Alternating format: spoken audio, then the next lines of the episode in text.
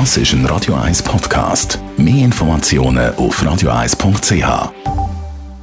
Wirtschaftsmagazin für Konsumentinnen und Konsumenten wird Ihnen präsentiert von Blaser Greinicher.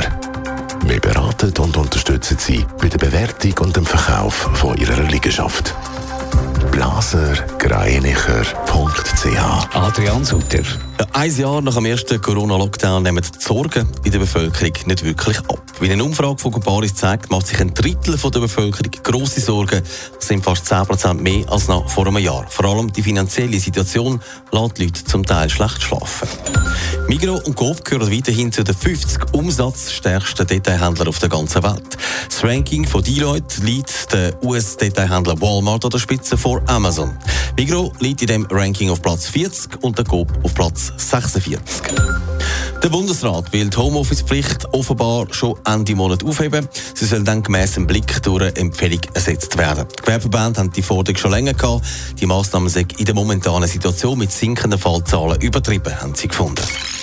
Es werden weitere Lockerungen, du hast es gesagt, von den Corona-Massnahmen angekündigt, aber die Zeit die hat in der Bevölkerung ihre Spuren hinterlassen. Die Sorgen der Bevölkerung, die werden nicht wirklich kleiner. Ja, der Internetvergleichsdienst Comparis hat bei über 1000 Leuten eine Umfrage gemacht und ein Jahr nach dem ersten Lockdown zeigen sich, dass viele finanzielle Sorgen haben, aber vielleicht auch gemerkt haben, dass ihr Job nicht ganz so sicher ist, wie sie sich das vielleicht einmal erhofft haben und dass vieles halt eben nicht mehr so selbstverständlich ist, wie es einmal war. Und das gibt halt dann eben schlaflose Nächte. Ein Drittel der Befragten sagt, sie machen sich finanzielle Sorgen und das sind dann doch 10% mehr als noch vor einem Jahr. Kann man ein bisschen einordnen, wer sich da grosse Sorgen macht? Es sind vor allem die, die weniger verdienen. Gemäss der Umfrage haben Personen mit einem Netto-Haushalteinkommen von 4000 Franken finanziell die grössten Probleme in dieser Pandemie.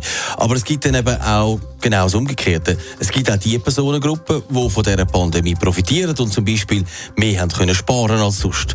Für die meisten der Verlagten hat sich allerdings nicht so viel geändert. Sie haben vor allem auch dank der geschlossenen Beizen können Geld sparen.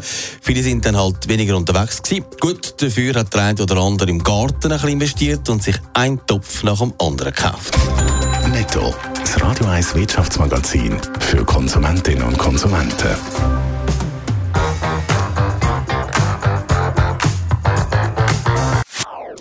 Das ist ein Radio 1 Podcast. Mehr Informationen auf radio1.ch.